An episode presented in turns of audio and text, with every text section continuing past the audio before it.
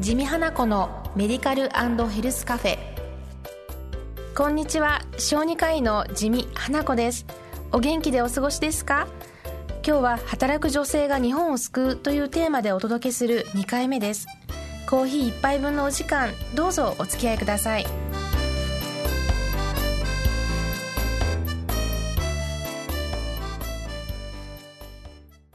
地味花子のメディカルヘルスカフェ。進行役のラジオ日経アナウンサー渡辺和明です。地味先生今週もよろしくお願いいたします。こんにちは地味花子です。どうぞよろしくお願いいたします。今週は男女の共同参画という私たちの社会共通の課題について伺いたいと思います。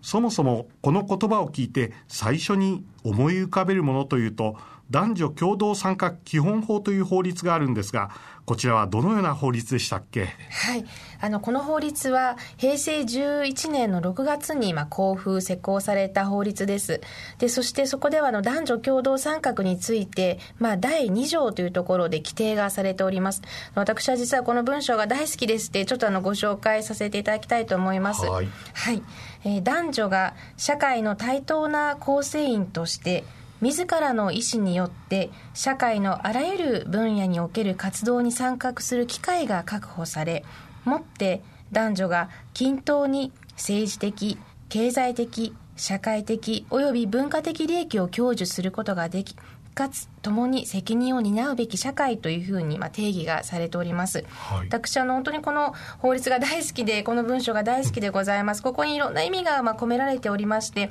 まあ、機会が確保されることであるとかあるいはやはり共に責任を担うべきなんだということも謳われておりまして、まあ、素晴らしい文章であるなと日々読みながら感銘を受けている次第でございます。でここではこの社会を実現するために、まあ、5つの理念という、まあ、柱を掲げてあります。1つ目が、まあ、男女の人権の尊重そして2つ目が社会における制度または観光についての配慮そして3つ目が政策などの立案及び決定への共同参画4番目が家庭生活における活動と他の活動の両立そして5番目が国際的協調となっております。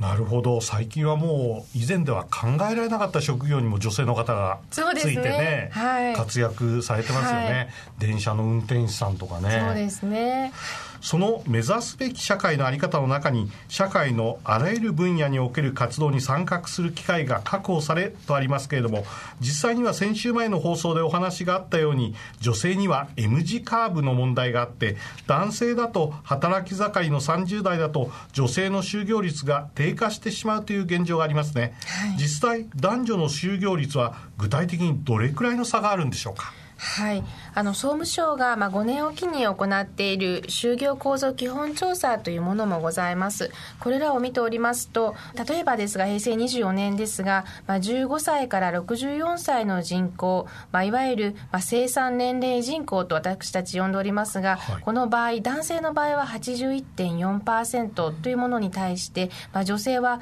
63.1%にとどまってます。うんまあ、その一方で、まあ、女性の中で、まあ、非労働力人口と言われる人口のうちやはり私も就職したいんだと思っている方は303万人もおられるというデータがございます。潜在能力としての、まあ、女性の力っていうのは大変大きいものがあると言えると思います。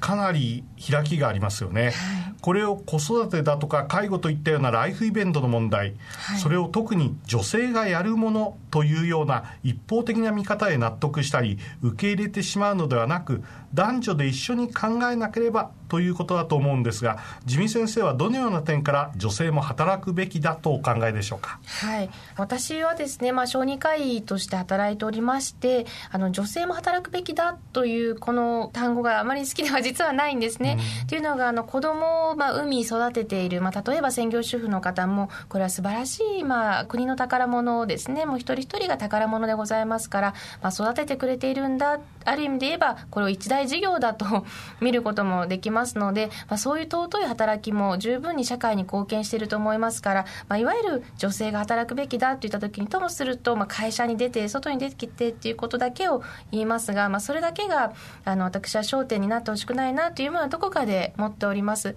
ただその一方で、まあ、女性もいわゆる社会に出て、まあ、会社に出てあるいはまあそれぞれの場所の職場で働いてということはこれはですね非常に重要なことだと同時に考えております。と言いますのもやはり女性として生まれてはいるものの私たちそれぞれは人間でございますので、まあ、社会の中で自分が貢献できる場所を見つけて、まあ、そこで働く、まあ、機会が与えられるということは大変重要なことであります、まあ、私はあのいろんな観点で今考えるんですがやっぱり女性というものは働くべきだっていうふうななんとかべきだろうっていうのはなかなか正直なじむことができないわけであります、はい。まあ、特にこの手の問題です。最近は女性管理職の割合を増やそうという動きもありますよね、はい、はい、あの先ほどの私の答えとちょっと重なるところがあるんですけれども私はこの女性管理職を増やすというのは大賛成であります、うん、と言いますのもやはりあの私たちまあ女性が持っているこういうふうな社会であったらいいなというのは独特のまあ感覚があるわけですが実はこれは男性にとってもある程度心地の良い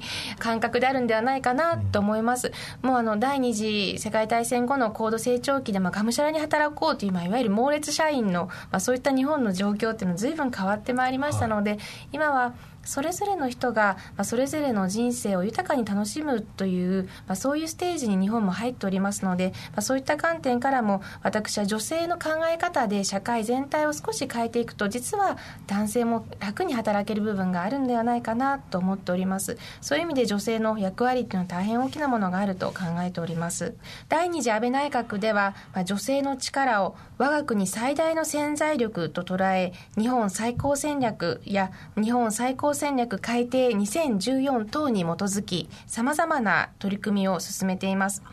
女性の職業生活における活躍の推進に関する法律案も国会に提出されました。政府の取り組みの影響もあり女性の活躍推進に向けた社会の機運は高まってきたと感じております。はい。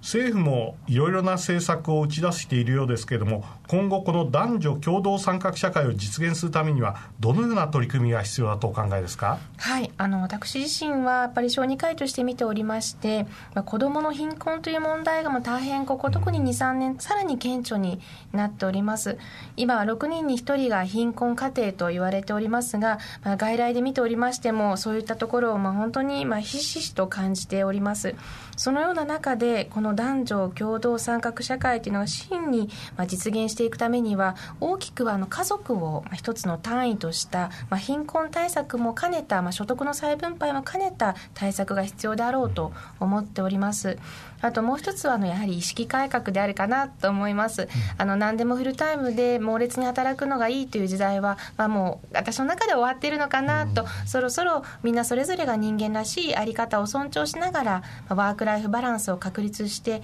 まあ、クオンティティも大事ですがクオリティも大事にした働き方が、まあ、できるような社会、まあ、そういったものになってほしいなという願いを持っております。はい、ということで、まあ、男性女性男性の立場、はい、女性の立場いろいろとありますけれども、はい、それぞれの立場を生かしながら働ける社会がもっともっと広がっていけばいいなということですかね。はい、おっしゃる通りですね、はい、地味花子のメディカルヘルスカフェそれでは次回はこの男女共同参画を実現するために大事な問題である子育てについてお話を伺います。地味先生今日もありがとうございました。ありがとうございました。また来週コーヒー一杯分のお時間お付き合いくださいねそれではまた来週この時間にお会いいたしましょう。お相手は地味花子とご案内役の渡辺和明でした